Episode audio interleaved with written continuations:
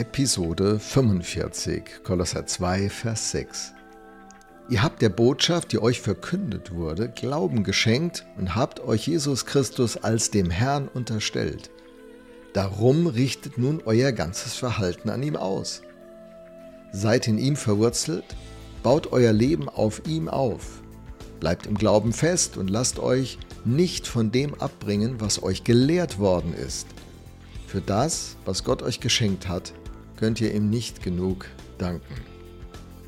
Paulus hat bisher eine Menge im Brief dargelegt, aber irgendwie äh, kommuniziert er mit uns in konzentrischen Kreisen. Immer die gleiche Botschaft, unterschiedliche Blickwinkel, unterschiedliche Ausgangspunkte und er kommt immer wieder zur gleichen Botschaft. Interessant, oder?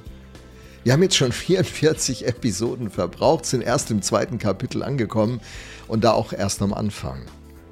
Immer noch nicht ist alles berücksichtigt. Ich hätte zu vielen dieser äh, verschiedenen Stellen in der Tat noch eine Menge mehr bringen können. Und ähm, tja, das tut mir leid, was da alles noch nicht gesagt worden ist. Ich bitte um Entschuldigung. Nun, wir besprechen das Ganze. Wir, wir denken ja ein, so ein bisschen praktisch das Ganze durch und lassen uns von diesem Bibeltext packen. Ich hoffe, du lässt dich auch packen.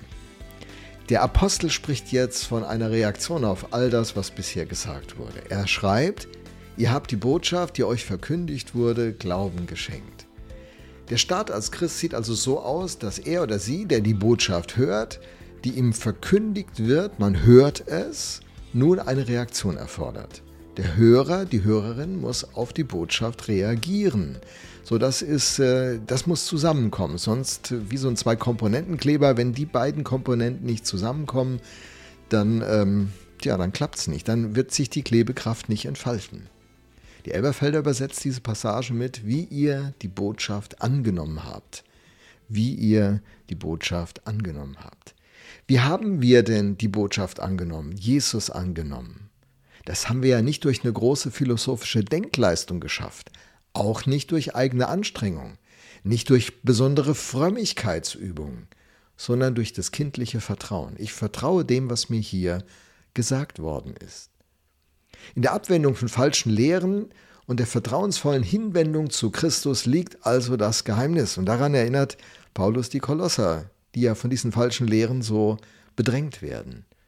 Und das ist auch dann der Maßstab für das gesamte weitere Leben. So führt euer Leben in ihm. Es gibt keine Stufen im Christsein, sondern es gibt nur dieses Vertrauensverhältnis, das wächst.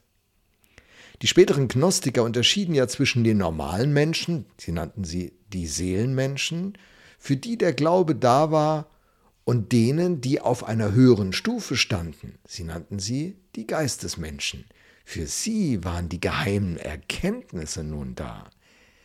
Sie lasen die Bibel also einmal in einem ganz normalen Sinn für das gewöhnliche Volk, aber die Eingeweihten, die lehrten sie einen höheren, einen geistigen Sinn.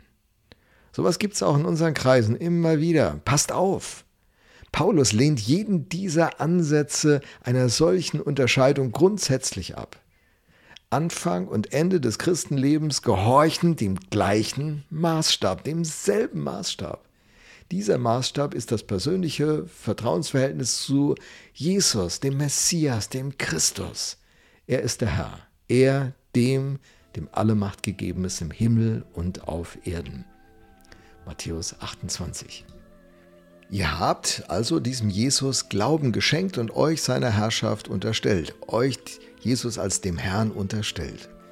Der Botschaft Glauben zu schenken, ihr sich anzuvertrauen, ist so dieser erste Schritt. Aber es äh, führt dann zu diesem nächsten Step auf dem Weg, Jesus nicht nur als Freund zu erleben und als dem, dem, dem ich vertraue, als mein Erlöser, Erretter, sondern ihn jetzt auch zum Herrn meines Lebens zu machen.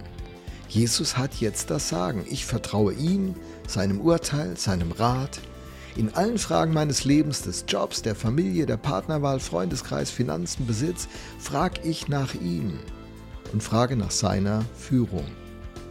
Ich meine, an dieser Stelle bin ich geradezu wieder herausgefordert, Sprüche 3, Verse 5 bis 6 zu zitieren. Erkenne ihn auf allen deinen Wegen und dann krönt er dein Handeln. Ich bin ja äh, aktiv. Dann krönt er dein Handeln mit Erfolg. Darum richtet nun euer ganzes Verhalten an ihm aus. So übersetzt es die NGÜ. Ich finde, sie kleidet es in richtig schöne Worte. Mein ganzes Verhalten orientiert sich nun an Jesus. Seid in ihm verwurzelt, baut euer Leben auf ihm auf. Zwei Sprachbilder aus dem Bauwesen und aus der Agrarwelt. Jesus ist das Fundament, auf ihm bauen wir auf. 1. Korinther 3,11. Er ist das Fundament. Und dann, Psalm 92, 14, wir sind gepflanzt im Haus unseres Gottes. Baut unser Leben auf diesem Fundament auf? Worauf vertrauen wir? Worauf bauen wir? Unsere Fähigkeiten, Verstand, Bildung, Besitz, Erfolg, Gesundheit, Talent, Leistungsfähigkeit. Worauf bauen wir auf? Ist Christus nur unser Freund oder ist er unser Herr, der das Sagen in unserem Leben hat? Das ist das Geheimnis. Und ich wünsche dir, dass du dieses Geheimnis immer mehr entdeckst und Jesus dein Herr ist und du ins Staunen kommst, was er aus deinem Leben macht.